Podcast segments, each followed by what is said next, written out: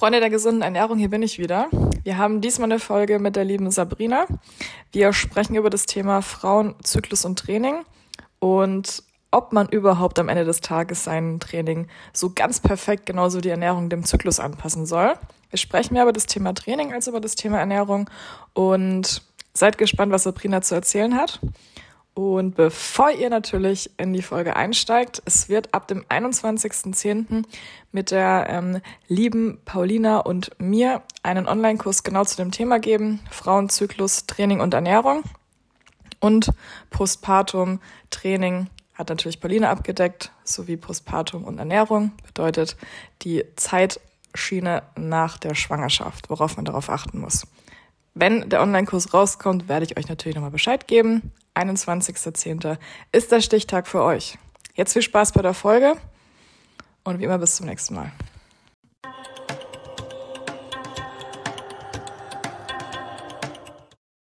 Liebe Sabrina, ich freue mich, dass du bei meiner neuen Folge zu Gast bist. Wer bist du? Was machst du? Unsere Zuhörer sollen dich mal ganz kurz kennenlernen. Zunächst vielen Dank für die Einladung, dass ich hier sein darf. Ich bin Sabrina Dieskau, ich komme aus dem Raum Stuttgart und äh, bin vor allem eigentlich als Personal Trainerin tätig. Wir, wenn ich wir sage, meine ich meistens mein Mann und ich, haben hier eine kleine Einrichtung, die heißt Kraftbasis. Da machen wir vor allem Physiotherapie, was mein Mann macht, ähm, und ich mache Personal Training. Und ähm, komme ursprünglich aus dem Leistungssport, deswegen war es irgendwie klar, dass ich was mit Sport mache. Wenn ich, ähm, Wie immer. Ja, wenn ich, wenn ich mich an meinen Berufsweg denke. Die erste Mission war deutschen Sport auf Lehramt. Ähm, also ich bin eine von den Lehramtskandidatinnen, die nicht in den Lehramtsberuf gegangen ist. Ähm, wenn ich mich nicht irre, gibt es ja bei dir im Team so auch so die ein oder andere. Mhm. Und ähm, habe mich aber in der lehrenden Tätigkeit schon gesehen. Deswegen bin ich in den Trainerberuf gegangen, habe dann, ähm, was der Leistungssport, was Leichtathletik ist, sollte ich vielleicht dazu sagen, die Sprintdistanzen.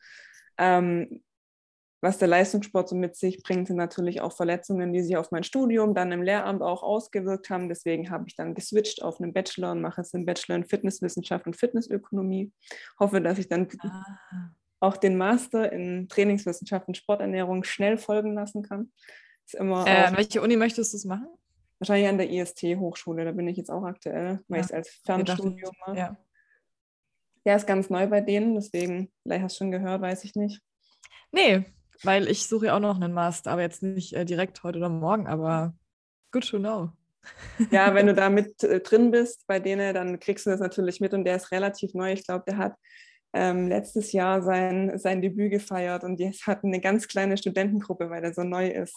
Ganz ah, cool. Ah, nice. Genau. Cool. Und ähm, wie gesagt, ich komme aus der Leichtathletik, da durfte ich internationale und nationale kleine Erfolge feiern, war ich auch sehr froh. Bin aber, Erzähl mal. Ja, das, ähm, ich sage immer, ich bin einer von den Jugendlichen, der nicht so richtig in die Erwachsenenklasse gekommen ist. Ähm, ich durfte äh, bei der U20 EM starten in der 4x400 Meter Staffel und da haben wir 2011 Bronze geholt. Das war so mein größter Erfolg. Und ähm, dann bin ich aber ein paar Voll Jahre. Cool. Danke. Ich äh, kann auch davon heute noch so ein bisschen zehren tatsächlich. Man kennt mich unter meinem Mädchennamen noch in der Leichtathletik-Szene, ist ganz witzig. Wie ist denn dein äh, Mädchenname? Häfele, Sabrina Häfele heiße ich. Richtig schön schwäbisch. ich kann leider kein, wie heißt, ich kann leider kein Schwäbisch, ich kann den Akzent leider nicht, den Dialekt so rum. ich wurde auch Hochdeutsch erzogen, also sehr gut. Ein bisschen hört man, sagt man immer, aber ja, genau. Und dann nach diesem Erfolg hatte, habe ich auf die U23 EM ähm, sehr stark hintrainiert. Die war, wäre mhm. nämlich 2015 im gleichen Land gewesen wie 2011, ah. wo wir die ah. Medaille geholt haben. Und ich war 2014 wirklich bockstark drauf und auch die Hallensaison 2015 war extrem gut. Ich war auf dem schnellsten, äh, auf dem Weg zum schnellsten 200 Meter meines Lebens. Und dann hat es mir den Oberschenkel zerblasen und das war so ein bisschen dann. Zerblasen bedeutet, dass du dir einen Muskel abgerissen hast? Ja, wir wissen es leider gar nicht genau, was passiert ist, aber es muss in Richtung ja. Muskelbündelriss ge gegangen sein, weil ich hatte einen kompletten Funktionsverlust. Ich konnte einfach nicht weiterlaufen. Und in der Halle ist es ja so ein bisschen, ähm, ich sage immer, wie beim Bahnradfahren, also die Bahn hm. geht ein bisschen nach oben und ich bin einfach... Ich habe auch mal Leichtathletik gemacht, ich habe auch weiß, mal Wettkämpfe gemacht und da war es immer so... genau, aber vielleicht für Leute, die das nicht kennen, sich das anhören, die gehen so ein bisschen nach oben, die Bahnen. Und ich bin bei der Verletzung, ich bin einfach, ich habe geguckt, dass ich irgendwie in diesen Innenraum komme und bin dann da so ein bisschen runtergekugelt und dann war glücklicherweise ein, ein befreundeter Physiotherapeut vor Ort und hat mich gleich ähm, versorgt, aber man weiß es bis heute nicht so ganz. Sie haben natürlich einen Ultraschall draufgehalten, aber bei diesen Verletzungen geht es so schnell. Genau. Ja.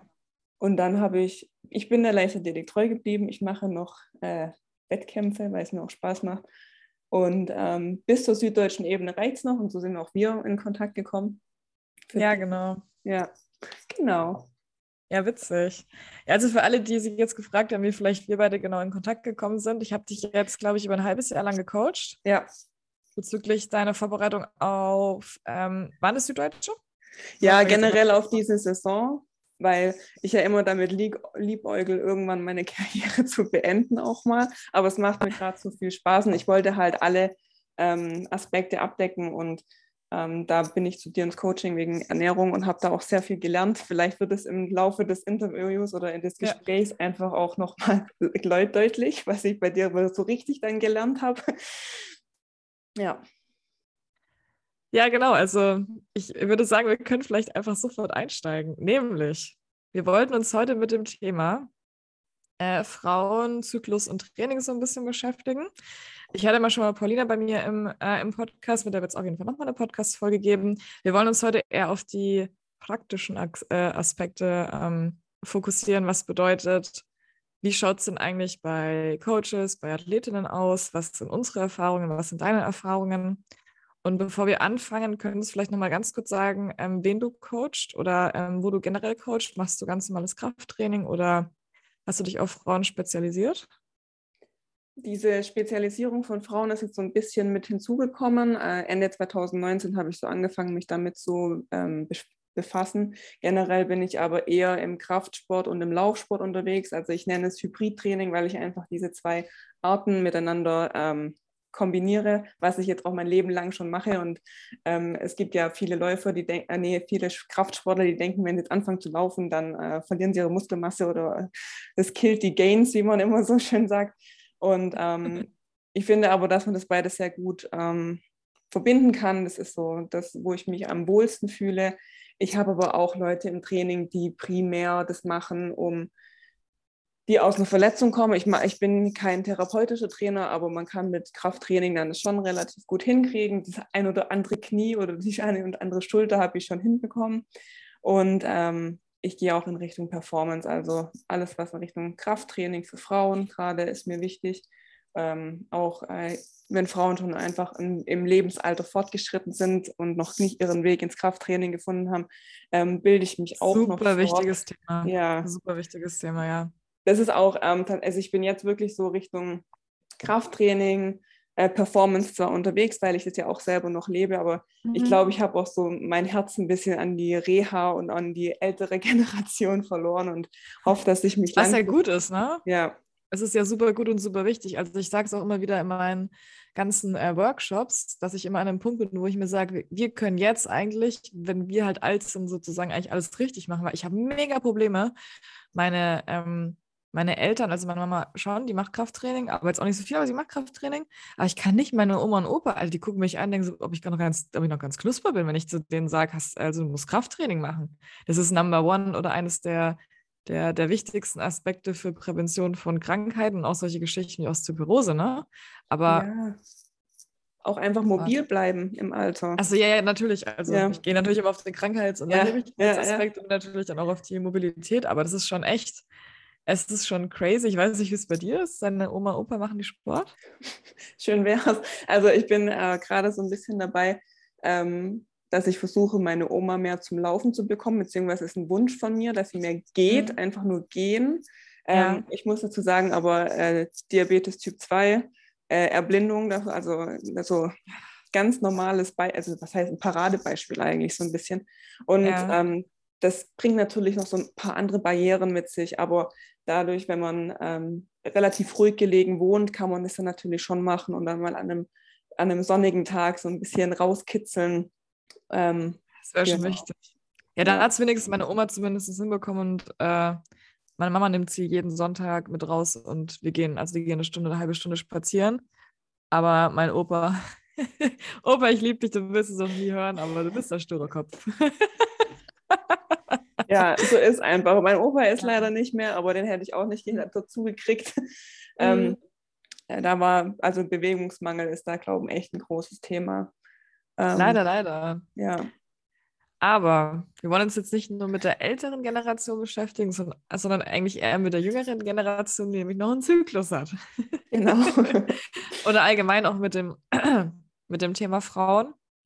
Und äh, wir beide haben uns vorher im Vorfeld einfach mal Gedanken gemacht, welche ha äh, Hauptaspekte wir in den Podcast jetzt mit reinbringen wollen, was auch vielleicht euch für euch da draußen, die sich mit dem Thema beschäftigen, wo wir jetzt nicht biochemisch alles abgreifen oder genau haargenau gucken, welche Studie hatte, ähm, welche haargenauen Ergebnisse. Einmal das Thema Invisible Sportswoman, dass wir darüber vielleicht kurz sprechen und äh, danach auch um das Thema Zyklus, basiertes Training, was ist da eigentlich die Evidenz gerade eben? Gibt es das eigentlich schon? Ähm, was sind da gerade eben deine Kenntnisstände? Ich werde dich wie immer so ein bisschen gerne ergänzen. Ich habe auch neben mir am Laptop, musste ich jetzt einfach, weil es einfach so viel ist, was immer so ein bisschen abgegriffen werden muss, äh, alles offen. Fang gerne mal an.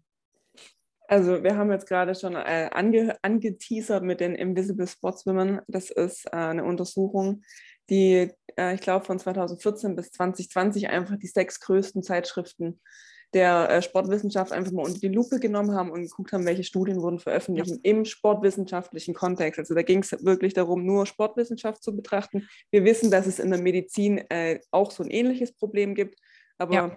dreht sich um die Sportwissenschaft. Und ähm, da kam dann. Kam letztes Jahr raus, also 2021. Jetzt nicht, dass alle denken, das hat im 2014 nur veröffentlicht. Genau. Die die Review ist von 2021. Ja, genau. Sorry. ähm, nee, nee, glaub, es ist gut, dass jetzt auch jeder versteht, von welchem Zeitraum es genommen, äh, genutzt worden ist.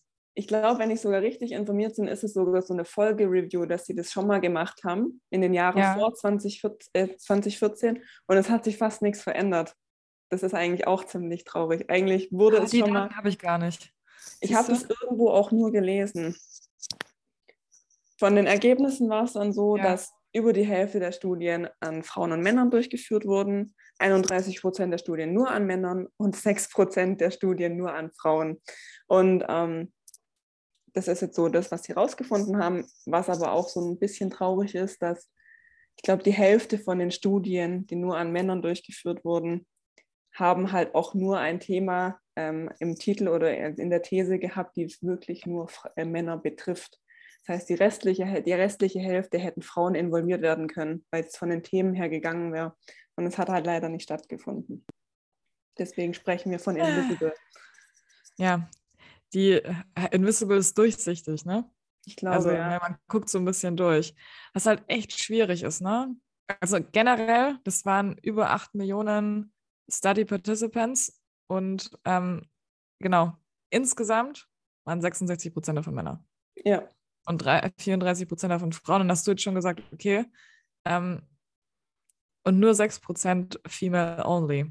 Was ja. ja. eigentlich bedeutet, wir haben eigentlich noch so viel Potenzial nach oben, was auch bedeutet, die ganzen Studien, die jetzt gerade rausgekommen sind, haben immer diesen faden Beigeschmack so, ja, es ist noch zu wenig Daten, es gibt noch zu wenig Daten, ja, es gibt noch zu wenig Daten. Oder wenn irgendjemand eine Studie ähm, oder eine Review oder irgendeine Meta-Analyse speziell nochmal heraussucht, dann ist es meistens so, ja, entweder ist es so oder dann kommt jemand anders um die Ecke und sagt so, nee, es ist anders und stellt dann eine Studie vor, wo es sechs Teilnehmerinnen gab. Man kann ja nicht von sechs Teilnehmerinnen auf die gesamte Sportbevölkerung der Frauen schließen.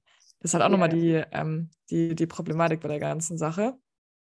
Und äh, also, wie, wie waren denn bisher deine ganzen Erfahrungen mit dem Thema auch Invisible Sportswoman? Hast du das Gefühl, wenn du nach, äh, wenn du nach gewissen Sachen gesucht hast, dass du immer dachtest, ja, danke, wo ist jetzt hier der Zyklus?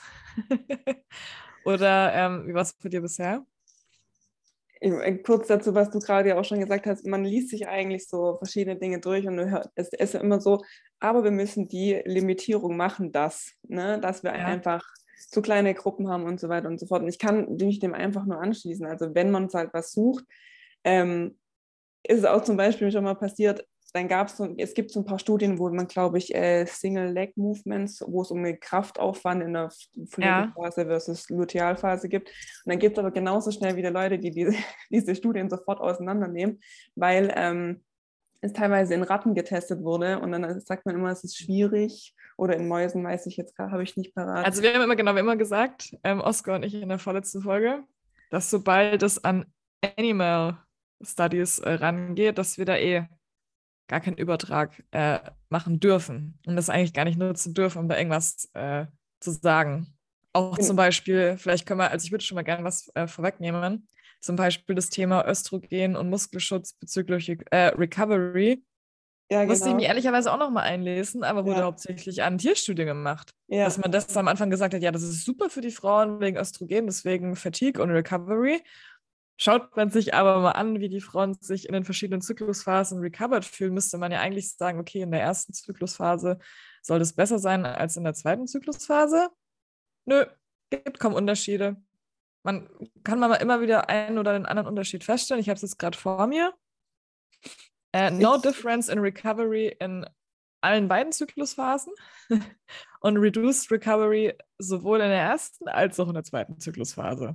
Ganz unabhängig von dem rein theoretischen Östrogen muskelschützenden äh, Effekt. genau. Und ich glaube auch, äh, da das Östrogen eine leicht anabole Wirkung haben soll, wurde ja. auch, glaube ich, in Tieren getestet. Aber es ja. ist das, was immer nach außen so ein bisschen auch verkauft wird. Ne? Also eigentlich. Äh, zweite Zyklusphase nur Muskelschwund. Es kann überhaupt nicht funktionieren, weil es, Progesteron ist so katabol und nur Östrogen ist so anabol. Das ist so ein bisschen das, was verkauft wird. Aber ähm, es ist wirklich. Ehrlich? Ja, wirklich. Also äh, das Progesteron halt vor allem katabol wirkt. Ja, rein theoretisch sagt man ja dazu über ähm, Östrogen bzw. Progesteron, die beiden ähm, Hormone, die hauptsächlich, nicht nur die einzigen, aber die hauptsächlich in äh, ah, bei Influencern, die ja, keine genau. Ahnung haben, äh, publiziert wird.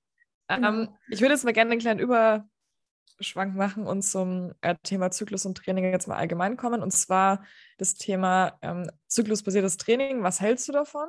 Wie machst du es gerade eben bei dir? Und was denkst du sind die wichtigsten Aspekte?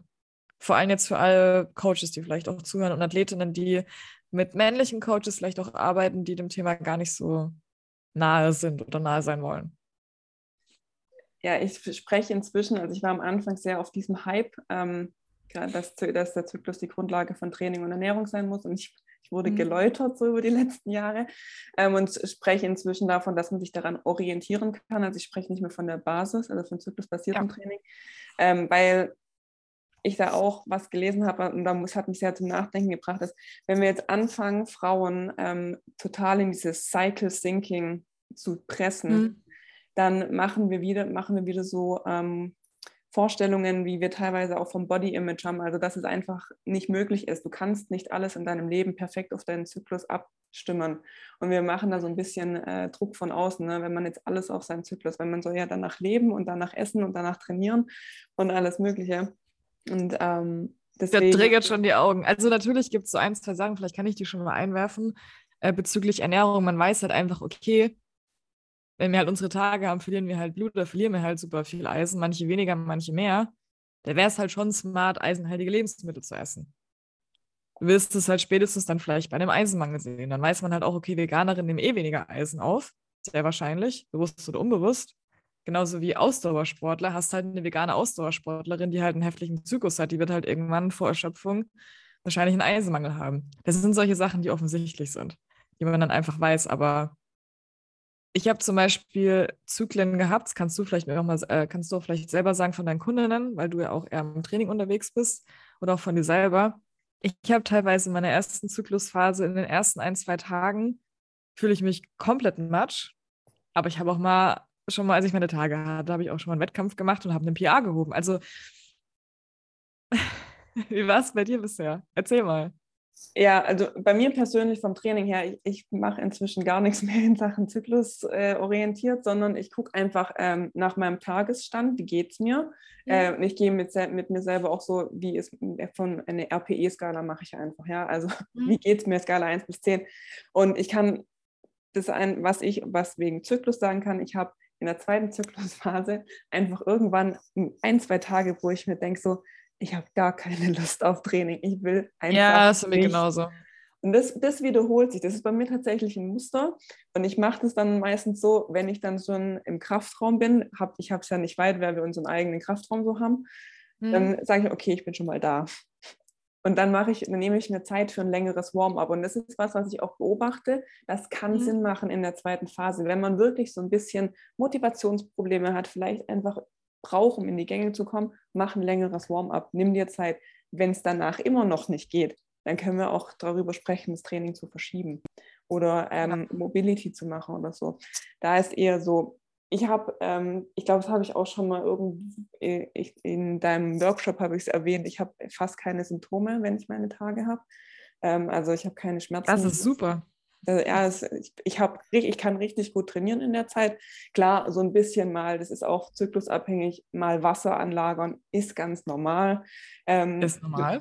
Du, du, wirst es wahrscheinlich besser erklären können wie, oder erzählen können wie ich, dass man Kundinnen kurz bevor sie ihre Periode ähm, bekommen, am besten nicht auf die Waage schickt, weil es kann echt ja. einfach mal einen Ausschlag nach oben geben, was ganz normal ist. Aber ähm, und das ist auch eine meiner Hauptaufgaben tatsächlich, ist Wissensvermittlung denen ist einfach mal zu sagen, das ist normal, das ist okay, es ist normal. Aber es finden trotzdem halt viele total weird, ne? Also wenn ich, mich, wenn ich mich manchmal auch im Spiegel angeschaut habe oder wenn ich manchmal die Gewichtsverläufe meiner Kunden angeguckt habe, weil immer in der Lutealphase, also die zweite Zyklusphase, ähm, vor den Tagen, ich habe manchmal eineinhalb Kilo mehr drauf gehabt, aber inzwischen bin ich an einem Punkt angekommen. Deswegen ist ja dann auch Coaching ganz gut, wenn man sagt, okay, man hat zyklusbasiertes Coaching, aber nicht zyklusbasiertes Coaching, du musst in der zweiten Zyklushälfte so trainieren und so essen, sondern in der zweiten Zyklushälfte dir bewusst machen, hey, das sind meine Zyklusschwankungen.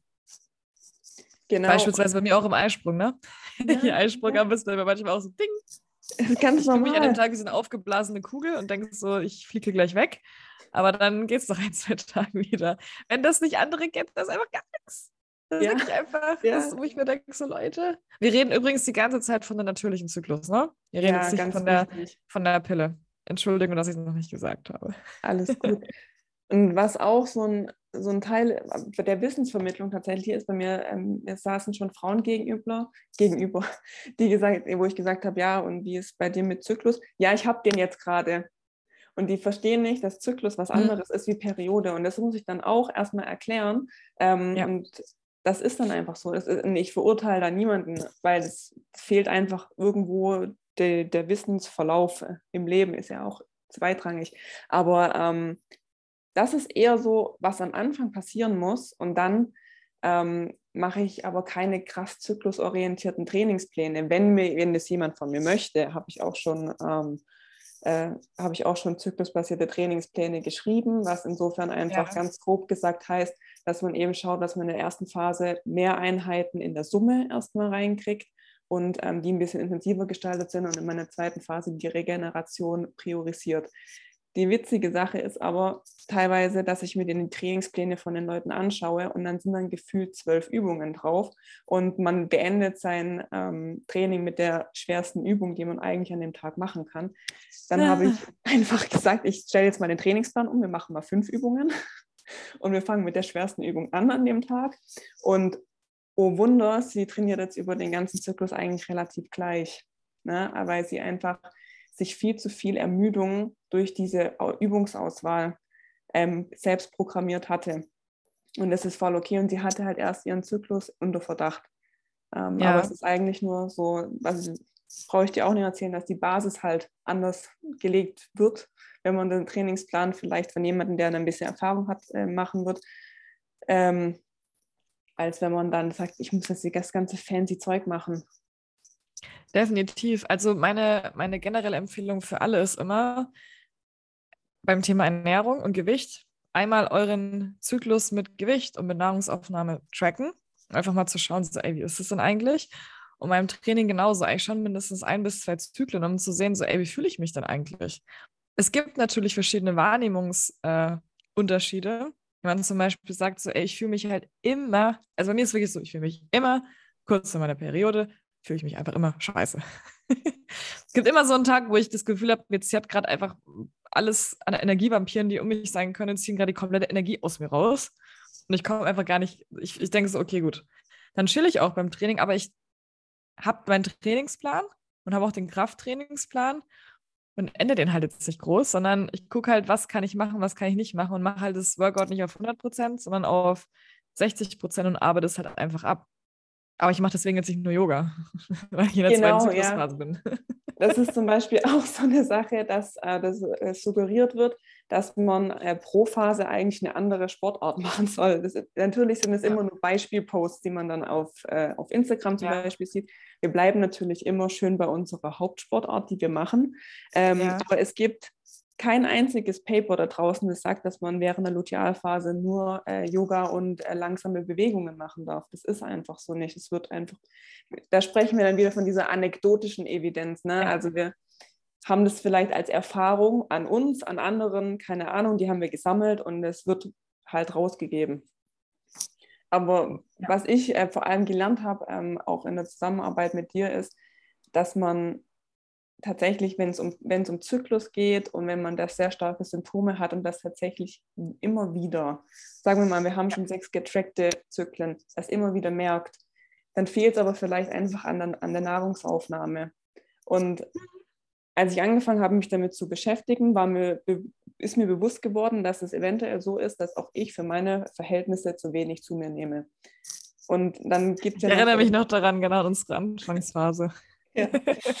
Und ähm, das habe ich dann eine Zeit lang sehr ernst genommen und ich habe dann auch sehr schnell mal kurz richtig Gewicht zugelegt. Ne? Also habe ich, ähm, ich habe dann aber trotzdem sehr protein- und fettbasiert trotzdem gegessen. als, als in meiner Sportart ein bisschen schwierig. Und das habe ich zum ja. Beispiel dann durch die Zusammenarbeit mit dir gelernt. Und das ist, glaube ich, eine der schwierigsten Sachen da draußen, das den Leuten zu sagen. Ihr müsst erstmal euch adäquat ernähren, bevor ihr sagen könnt, ich mache irgendwelche fancy Anpassungen in meinem Training. Und das versuche ich seitdem so ein bisschen ähm, in die Welt zu tragen. Jetzt nicht, dass ich ähm, der perfekte Ernährungscoach dafür bin, aber ich schicke die Leute dann ja eh zu dir. Danke so. dafür. ja, muss auch mal so gesagt werden für alle. Ja, es sind ja genau, also man sollte immer bei seinen, äh, ich mache ja auch kein Training bei, ähm, bei Frauen oder bei Männern, einfach nur, weil ich, ich könnte es gut, aber ich kann es halt nicht sehr gut und dann lasse ich einfach meine Finger davon. Ähm, man muss aber eine Sache noch sagen, bezüglich dem äh, Krafttraining in verschiedenen Zyklusphasen. Ich habe jetzt gerade noch was rausgekramt. Gut. Können wir alles verlinken in den Show Notes. Also generell könnt ihr mal bei Instagram The Period of the Period eingeben. Die macht super viel geile, ähm, geile Dinge dazu und super viel geile Postings. Und sie hat beispielsweise, ähm, äh, es war eine Review, glaube ich, geguckt, ähm, die sich eher dafür ausgesprochen hat und äh, gesagt hat, okay, in der Follikelphase, also in der ersten Zyklusphase, in den ersten äh, 1 bis 12. Tag circa, bis zum Eisprung, ähm, dass man da Krafttraining priorisieren sollte. Aber sie schreibt selber, äh, dass diese Studien ähm, super viele Problematiken mit sich bringen. Es gibt, äh, es sind verschiedene äh, Study Designs, äh, kleine ich sage auch auf Englisch, small participant numbers and um, failure to measure estrogen and prog Progesteron to confirm uh, menstrual cycle phase. Und die haben die äh, sogar, sogar mit den äh, Leuten zusammengebracht, die die Pille genommen haben. Also es ist halt so, man weiß es nicht, aber man weiß es, aber es gibt äh, Hinweise und was ich vielleicht auch noch ähm, einfach noch, äh, noch ganz kurz ansprechen möchte, sie hat das auch gepostet gehabt, das ist aus 2022 ähm, und da ging es darum, wann Elite-Athletes gesagt haben, wann sie am besten performen können. Und es waren aber Australian Athletes, bedeutet, man hat jetzt nicht eine Million Athleten gefragt. Ähm, die haben sich am besten vorbereitet und am besten äh, zum Competen gefühlt just after the period. Ich war mal, habe ich eine, weiß ich, wie viele das waren? 195 Female Athletes. Die haben sich auf Tokio ähm, vorbereitet. Genau. Und das würde ich sogar unterschreiben, weil da fühle ich mich auch am besten. Ja, weil man dann erstmal so ein bisschen so, das hat jetzt blöd, aber den Ballast von der Periode mal losgeworden ist und so ein bisschen ja. neue Energie frei wird. Ich kann, ich kann das voll nachvollziehen. Ich glaube, es kann wahrscheinlich fast jede Frau nachvollziehen, dass wir uns nach der ja. Periode eigentlich mal echt gut fühlen. Dann so um den Eisprung herum gibt es so beide Gruppen. Ja, ich kenne auch Frauen, die ja. fühlen sich echt blöd. Und ähm, dann natürlich unsere berühmte PMS-Phase kurz vor der kurz, kurz vor der Periode, da, da sind wir alle der gleichen Meinung, glaube ich. Ja, da sind wir auch alle der gleichen Meinung. Aber was ich halt auch immer wieder sehe, Personen, die zu wenig essen, also Frauen, die zu wenig essen, Frauen, die unfassbar viel Stress haben und Frauen, die unfassbar scheiße schlafen, ohne irgendwas vom Training dabei zu haben, haben die, äh, die krassesten PMS-Symptome. Was bedeutet, man kann natürlich nicht nur sagen, ja, ich fühle mich in der zweiten Zyklusphase scheiße, ja, okay, dann passt du das Training an, ohne eines von den anderen Faktoren, die deine mentale Gesundheit beeinflussen, irgendwie zu hinterfragen. Natürlich gibt es auch, ähm, ich sage jetzt mal wieder biochemische, aber auch ähm, man weiß ein paar Mechanismen bezüglich auch einfach, dass man kurz bevor man seine Tage hat, einfach Verdauungsbeschwerden hat. Weiß man durch normal. ein oder ja. zwei Stoffe, dass es so ist, wie es ist. Ja. Aber wenn du halt dann noch dafür sorgst, dass du in der zweiten Zyklusphase eh das ist, was du nicht verträgst, dann ist es auch wieder so eine Sache, wo ich mir denke, so musst du halt nicht machen. Also es gibt genau. halt immer solche Geschichten, so was sind deine PMS-Symptome, wie geht es dir, wie fühlst du dich im, im, Zyklus selbst und was kannst du tun, um es anzupassen. Jetzt komme ich aber zum großen Problem und hast du mir vorhin ein, zwei Sachen geschrieben äh, auf Instagram, äh, nee, auf Instagram, auf WhatsApp, wo ich dachte, so, da muss ich dich auf jeden Fall zu fragen. Ähm, wo siehst du die Wichtigkeit von Coaches an? Und du hast mir vorher noch irgendwas mit Red Flags geschickt, wo ich dachte, so krass, äh, mit Zyklus verschieben, damit man competen kann. Ich wusste gar nicht, dass es das gibt, ne? Ich bin ja jemand, ich, ich versuche immer Abstand von Bullshit zu halten, aber erzähl ja, mal. Ähm, also fangen wir mal mit dem Red Flag an. Das ist mir äh, in einer, ich durfte in einer kleinen Runde Trainer fortbilden. Ich sagte jetzt auch nicht groß genau, wo das war. Und da wurde ja. halt gefragt, ob es möglich ist. Es ging um, um zyklusorientiertes Training. Ähm, ob es möglich ist, mit, wenn man das Training so legt, dass man den Zyklus eben verschieben kann durch hartes mhm. Training mhm. oder durch bestimmtes Training, damit der, der Wettkampf in der perfekten Phase stattfindet. Da ist man davon ausgegangen, dass eben die erste Phase, so wie es jetzt auch subjektiv von den australischen Athletinnen zum Beispiel beschrieben wurde, eben die, die Phase nach der Periode ist. Und mir ist es erst im Nachhinein bewusst geworden, was er mich eigentlich gefragt hat. Ne? Ähm, Erzähl mal dass er, es ging eigentlich darum, so hart zu trainieren, dass dieser Zyklus Anomalien aufweist. Und das ist einfach, das kommt so, so mit einem so großen Rebound-Effekt zurück und du hast es absolut nicht im Griff. Es ist, ähm, glaube ich, relativ, also Spitzensport geht manchmal natürlich mhm. schon in die, äh, in die Extreme, sage ich jetzt mal. Ich glaube, es ist kein Geheimnis, dass man manchmal versucht, einen Zyklus mit einer Pille zu verschieben, damit es tatsächlich in der perfekten Phase liegt. Ja? ja. Ähm, ist kein Geheimnis, man darf die Pille auch einnehmen, die stehen nicht auf der Dopingliste und so weiter. Das ist auch nichts Schlimmes, aber ähm, das kann in alle Richtungen gehen. Also entweder du kriegst es wirklich als Rebound voll zurück oder der Zyklus ist so durcheinander, kommt vielleicht, tritt vielleicht gar nicht auf, dass ich das relativ schwierig finde und dass ich davon auch versuchen würde, Abstand zu nehmen, schon weil ich habe persönlich überhaupt keine Erfahrung, was das angeht. Auch in, ich habe die Pille genommen, da war ich im Spitzensport unterwegs als Athlet, aber da war ich halt auf der Pille unterwegs und bei mir hat es keinen großen Unterschied gemacht, muss ich dazu sagen. Mhm. Ich habe die wahrscheinlich extrem gut vertragen. Ja. Ich hatte nicht krass viel Wassereinlagerung. Ich habe das erst gemerkt, dass die Pille was bei mir gemacht hat, als ich die abgesetzt hatte und richtig miese Akne bekommen habe. Und die mm, über, ist ein halbes Jahr einfach nicht weggegangen. Ich habe alles gemacht, was ich in der Zeit für, für Produkte ausgegeben habe, will ich gar nicht wissen. Ja, same hier. Du musst es einfach nur abwarten, ne? Es musste ja. einfach nur halt das ganze Zeug aus deinem Körper raus. Es, natürlich kann sich das irgendwo ein bisschen ablagern, aber ähm, das war so, und, ähm, aber man kann da tatsächlich sagen, okay, ich greife in den Zyklus ein mit einer Pille. Da bin ich aber jetzt nicht bewandert genug, um zu sagen, mit welcher Pille das ist. Und es macht in meinen Augen absolut keinen Sinn, weil man, wie du gesagt hast, mit Regeneration und Ernährung, auch wenn der Wettkampf in der Lutealphase liegt, extrem viel machen kann. Plus, Wettkampf ist eine ganz andere ähm, ganz Ebene. Andere Sache. Ja. ja. Das ist nicht ein Training wo du mal sagen kannst, ich mache jetzt mal eine Anpassung, weil mir geht es heute nicht so gut. Beim Wettkampf bist du, da stehst du schon auf und bist ganz anders drauf. Da ist wahrscheinlich äh, im, im, im, richtigen Fall äh, geladen davor mit Kohlenhydraten und bist ähm, ja. dazu bereit, einfach Höchstleistung zu bringen. Und das ist was, was ich auch ziemlich wichtig finde, den Unterschied zu machen zwischen Wettkampf und Training kann ich jetzt gleich wieder noch eine neue Studie anbringen. Und zwar, ähm, ich weiß nicht, ob du mir damals auch geschickt hattest, die war jetzt, die wurde am 28. September von Period of the Period auch gepostet, ähm, dass Muscle Performance during the menstrual cycle correlates with, with, with psychological well-being und nicht mit den Fluktuationen der Sexualhormone. Was bedeutet, man hat halt eben rausgefunden, dass man eher gesehen hat, okay, es gab ähm, eine positive Korrelation, wenn es um das Thema ähm, Self-Reported Motivation und Perception geht und Performance und nicht Lutealphase, Östrogen, Progesteron. Ja. Was halt wieder scheiße ist für alle, die sagen so, ja, in der ersten Zyklusphase musst du auf jeden Fall das machen.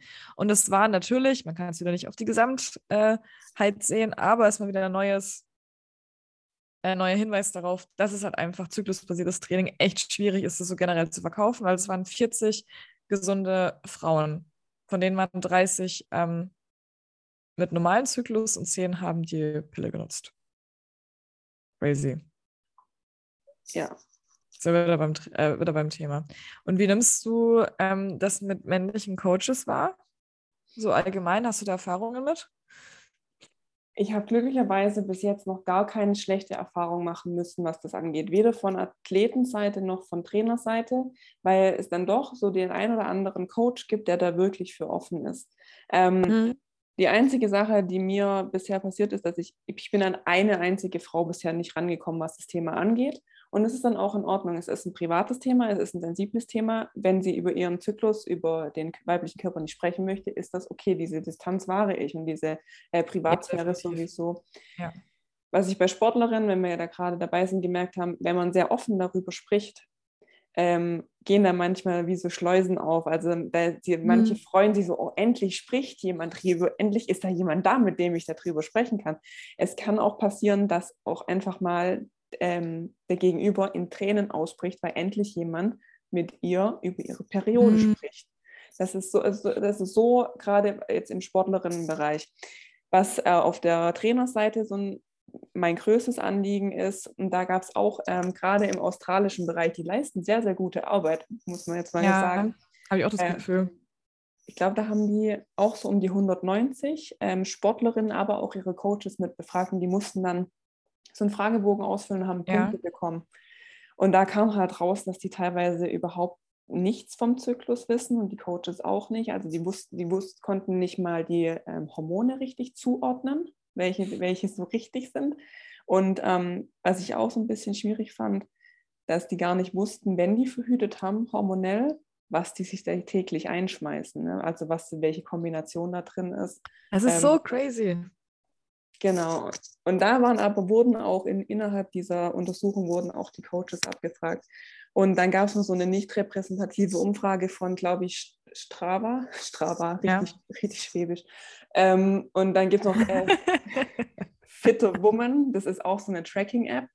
Ja, genau. Ähm, die haben zusammen eine Umfrage gemacht und die haben halt gesagt, 81 Prozent der Frauen oder der menstruierenden Personen haben noch nie mit ihrem Coach über den Menstruationszyklus gesprochen. 81 Prozent. Und Was krass ist. Ja. ich denke mir halt so, man muss aber auch offen dafür sein, einfach nur, dass man weiß, okay, ich weiß, dass es wichtig ist. Ich zum Beispiel sage meinem Coach einfach, ich so, Alter, ich habe jetzt gerade meine Tage, ich komme gar nicht klar auf mein Leben. Ich habe nur, hab nur, ich habe jetzt nicht so viel gemacht. Oder genauso wie, ich weiß nicht, ob es Oskar zuhört. Dem sage ich auch einfach, weil der macht ja meine Ernährung, sage ich auch einfach so, ja, ich habe jetzt hier das und ich habe jetzt kriege morgen meine Tage und deswegen fühle ich mich scheiße oder fast schon Zyklusschwankungen im Gewicht. Ähm, und dann sagt er auch so, ist okay. Man muss aber wirklich halt einfach dazu sagen, dass auch viele Männer so ein bisschen so, so Stock im Arsch-Eindruck manchmal machen als Coach. Muss man jetzt einfach mal so sagen. Hab keinen Stock im Arsch, wenn ihr Frauen coacht. Zyklus ist ein wichtiges Thema. Ja, auch, ähm, sagen wir mal, da steht irgendwann eine potenzielle Schwangerschaft oder eine Rückkehr nach einer Schwangerschaft. Oh mein an. Gott, ja, Rückkehr nach Schwangerschaft so ist so wichtig. Ja. Oder auch, ähm, können wir beide jetzt noch nicht sagen, aber ähm, was die Wechseljahre mit sich bringen an Veränderungen, ja. Du mhm. hast vielleicht auf einmal ein ganz anderes Körpergefühl. Auf einmal hast du Hitzewallungen und am nächsten Moment ist es was anderes. Ähm, und auch gerade dann natürlich, wenn die Menopause, was jetzt heute natürlich nicht unser Thema ist, eingesetzt hat, dann ist das Training noch so umso wichtiger. Aber ja. Ähm, tatsächlich müssen wir wirklich sagen Coaches, also egal ob männlich, weiblich oder wie auch immer man sich identifiziert ist dafür, darf man nicht vernachlässigen, dass es auch Frauen da draußen gibt, die ähm, gesagt haben, nö, damit spreche ich, äh, darüber spreche ich mit meinen Sportlerinnen nicht, ne, weil die selber ein Problem mit diesem Thema haben. Das ist echt nicht gut. Wenn du Coach bist, dann gehört es jetzt heutzutage einfach dazu, weil wir wissen, es, es macht einen Unterschied. Einfach nur schon darüber zu sprechen. Einfach nur schon darüber zu sprechen. Aber weißt du, was für mich auch der hauptausschlagende Punkt ist für das Thema zyklusbasiertes Training, warum ich das nicht von Grund auf sofort empfehle? Was machst du mit Athleten, die währenddessen Zyklus 1 oder 2 oder 3 ihren Wettkampf haben? Kann sie auch nicht sagen, ja.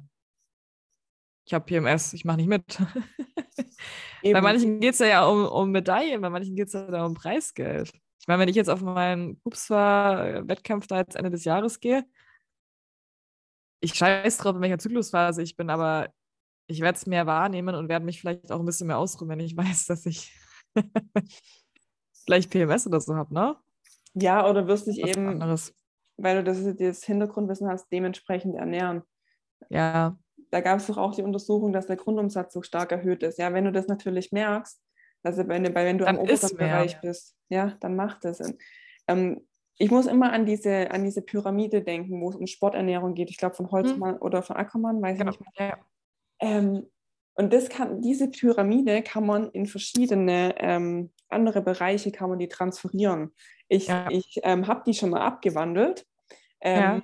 und habe die dann ab da einfach gesagt, das ist unsere Grundlage. Und da steht unten drin, steht Ernährung und Hydration. Und das ist egal, mit wem du arbeitest im sportlichen Bereich, das ist deine Grundlage. Genauso, vielleicht kann man Regeneration und Schlaf auch auf die gleiche Ebene setzen. Ja, sollte man auf jeden Fall. Fall.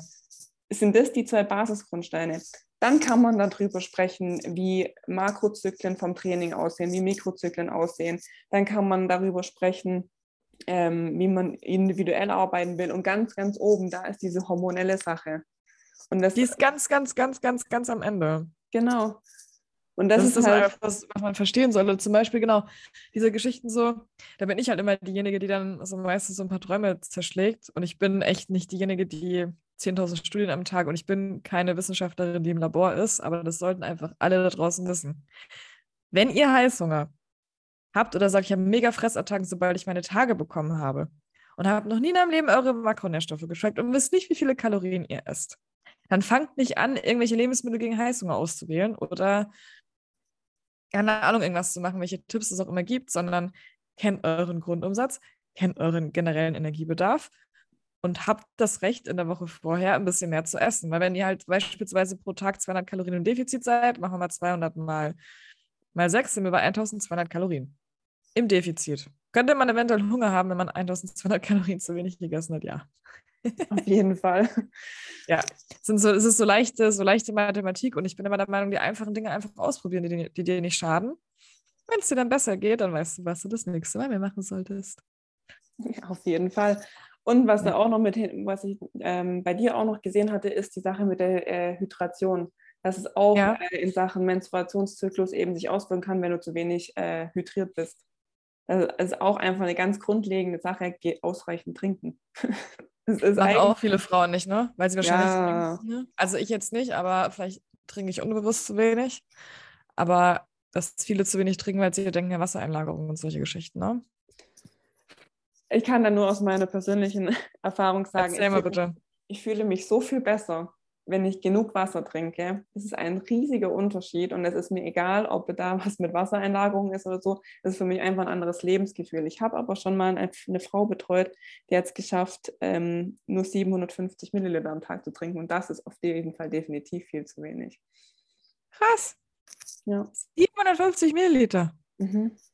Das ist ja gar nichts. Ja, also es war ihre eigene Angabe. Ich kann da jetzt nicht für äh, meine Hand ins Feuer legen, ja. aber es, es, muss wenig gewesen sein. Und ähm, ja. Verrückt. Es müsste ja auch kognitiv dann dementsprechend einfach Auswirkungen geben, wenn du nicht genug hydriert bist. Das ist ja unser Grund. Ich wollte gerade eben sagen. Grundbaustein des Körpers. Mhm. ja. Oh, ey. Ah, ich sag's dir. Wollen wir vielleicht noch ganz kurz, oder ich habe gerade an was gedacht, aber es ist einfach, das ist schön für so einen Podcast. Ähm, ich habe heute den ganzen Tag noch keinen Kaffee getrunken. Ich trinke immer nur ein, maximal zwei am Tag. Und ich merke gerade irgendwie so langsam, weil es ist schon über 24 Stunden her, dieser Entzug kommt. Jetzt habe ich gerade so leichte Kopfschmerzen, weil du jetzt kognitiv gerade gesagt hast.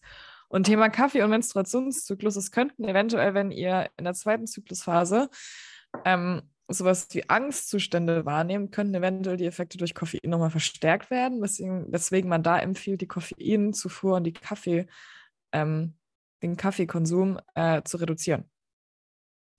Vielleicht auch nochmal ein kleiner Tipp, der jetzt von mir kam, weil ich gerade daran gedacht habe, dass ich Kopfschmerzen bekomme. ich kenne das.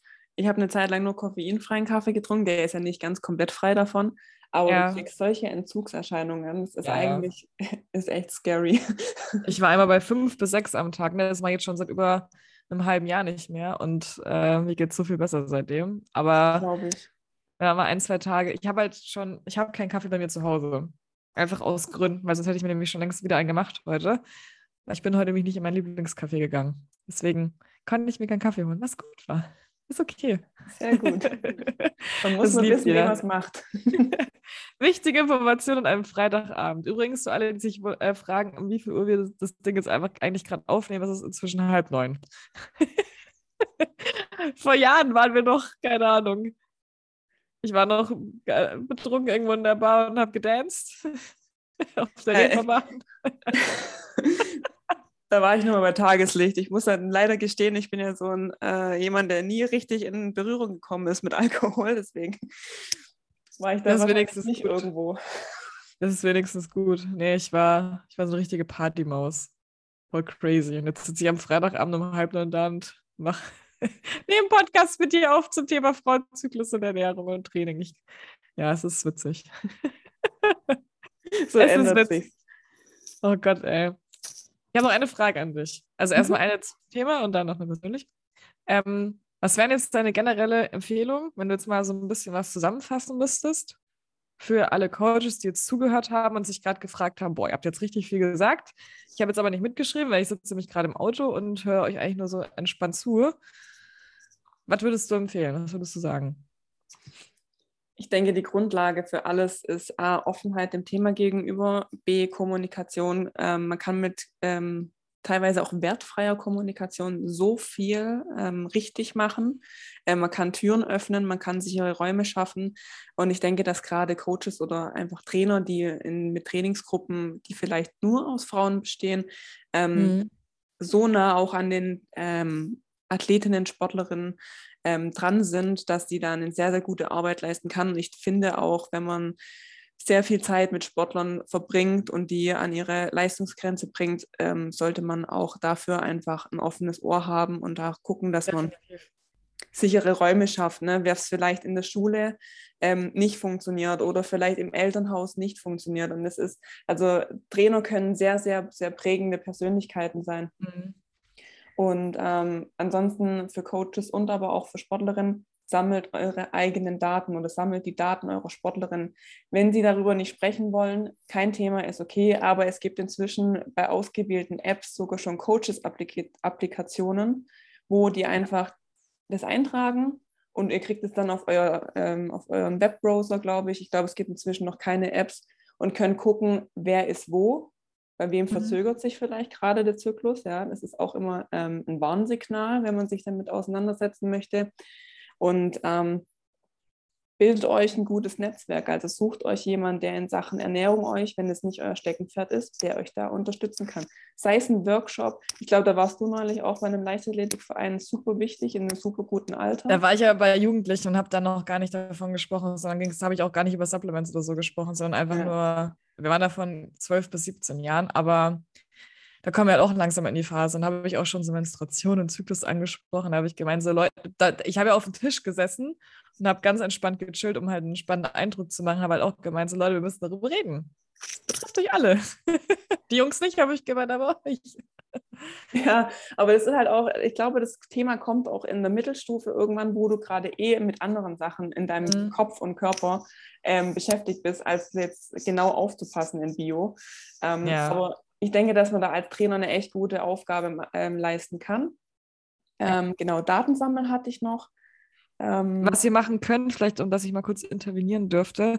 Ich beispielsweise, du kannst mir sagen, wie du es machst. Ich ähm, nehme die Flow-App und da kann man seinen Zyklus tracken. Ich bin ehrlich, ich habe halt, ähm, ich bin jetzt nicht die ganze Zeit nur an Zyklus-Tracken beschäftigt und trage beispielsweise nur mein, äh, meine, meine Periode ein, plus ein, zwei Symptome. Und man kann danach nämlich immer das Ganze ähm, über die App auch als PDF downloaden und kann es damit zu seinen äh, Gynäkologen nehmen. Genau. Ähm, ich mache über Garmin, weil ich eine Garmin-Uhr habe und die ah, okay, ja. ist okay. Ähm, mhm. so für das, für das, was ich brauche. Ich muss aber auch sagen, ähm, ich hatte einen echt coolen Frauen oder eine coole Frauenärztin früher, die leider äh, nicht mehr arbeitet. Die hat mir schon früher diesen Mini-Kalender wo man so Kreuze machen musste, mitgegeben. Mit 16 habe ich angefangen, meinen Zyklus zu tracken. Und das ist halt. Oh ähm, mein Gott, das ist ja richtig gut. Habe ich nie gemacht, ne? Ja. Und ich hatte dann irgendwann eine App, weiß gar nicht, wie die heißt, und da hatte ich über 75 getrackte Zyklen drin, weil ich es dann auch äh, da tatsächlich digitalisiert habe im Nachhinein.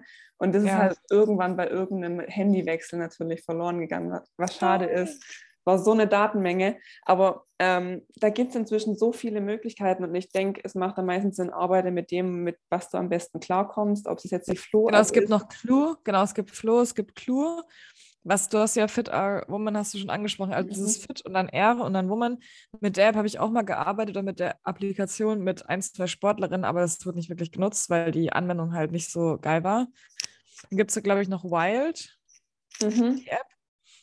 Da bin ich ehrlich, der letzte Stand, den ich zu der App habe, ist, dass sie mir ein bisschen zu unübersichtlich war. Die bieten die war so ein bisschen, da war so Overload. Ich hatte so ein Overload und wusste gar nicht, wo ich anfangen sollte. Und ich würde das halt immer super simpel halten, deswegen würde ich mit, oder was ihr auch machen könnt, ihr könnt euch ein Buch rausholen und, und tragt es euch ein.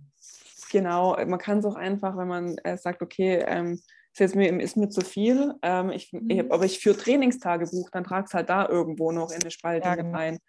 Ähm, was natürlich manchmal auch so ist, was ich jetzt immer wieder merke, ist, dass manche ähm, so ein bisschen von dem Englisch zurückschrecken. Also gerade Fitter und Wild AI, die ja so ein, ja. die ähm, führenden Apps so ein bisschen sind, sind halt hardcore auf Englisch und teilweise auch, dann muss, musste ich auch mal zwischendurch bestimmt mal was nachschlagen. Und deswegen ähm, arbeitet mit dem, was euch taugt und ähm, wenn es mhm. halt irgendeine deutsche App ist, dann ist es halt eine deutsche App. Deutsche App Flow gibt es auf Deutsch. Die ist extrem hoch entwickelt, wie ich finde. Ja, finde ich auch. Ja, Gut, Datensammeln hat man noch, Kommunikation. Ähm, das ist eigentlich das Wichtigste. Und Wissensvermittlung, wenn man sich als Coach ja. sehr tief damit befasst, ähm, mhm. dann auf jeden Fall auch das Wissen weitertragen. Weil es ist sehr viel Wissen da draußen. Manchmal ist es ein bisschen Missinformation geprägt. Ähm, Kannst auch noch einen T dranhängen. Mistinformation. ich versuche immer neutral. Ja, ja, ja nee, ich ja. bin da, du, das, das juckt mich schon lange nicht mehr. Ich weiß, ähm, ich saß bei dir im Workshop, da haben wir auch drüber gesprochen. Ich habe mich äh, köstlich amüsiert, als du über einen äh, Hersteller deine Meinung geäußert hast. Das war auf ich jeden Fall. was das war. Ja, das müssen wir jetzt nicht das ich Nee, äh, das ist zweitrangig. Genau. ähm, Wissensvermittlung ist auch, wenn man, wenn man was machen kann. Aber ja. ich glaube, das Wichtigste ist, äh, gebt euren Athletinnen einen sicheren Ort. Es ist schon beängstigend genug, wenn auf einmal mhm. die Periode sich um ein paar Tage verzögert. Die erste Alarmglocke ist immer schwanger. Oh Gott, ich bin schwanger. Ja. Weil wir das aber auch so ein bisschen suggeriert bekommen, wenn man sich mhm. damit beschäftigt und du einfach enormen Stress kurz nach deiner Periode hast, in der ersten Phase, dann kann es sein, dass es sich verschiebt einfach weil die erste Phase ist so ein bisschen die wackeligere, sage ich immer. Die zweite ist sehr viel stabiler. Und dann ist man nicht gleich immer schwanger. ja. Leute, man könnte auch zu einem Schwangerschaftstest machen. Ich weiß ganz genau, was du meinst. Das sind so viele ja. Faktoren, die da reinspielen. Ja. Und eine zu geringe Ernährungs, äh, eine zu geringe Nahrungsaufnahme ist natürlich auch eines der Faktoren, Female Acid Triad, was damit reinspielt, dass der Menstruationszyklus ausbleibt oder sich verschiebt. Super, super, super viele Themen. Ja, ich glaube, Herr konnte das jetzt auch ganz gut erstmal so ein bisschen darstellen. Hast ja. du denn sonst noch irgendeine Lebensweisheit von deiner Seite aus, die nichts mit Frauen und Zyklus zu tun hat, die du mit uns mitgeben möchtest? Jetzt erwische ich dich auf, äh, du weißt, was ich meine. Ich werfe dich ins kalte Wasser. Mir gehen gerade die Worte aus. Ich habe zu viel geredet heute. Ähm, es, ich werde jetzt einfach mal mit einem Satz zusammenfassen, zu versuchen, mhm. seid nett zueinander. Ähm, ja, ja.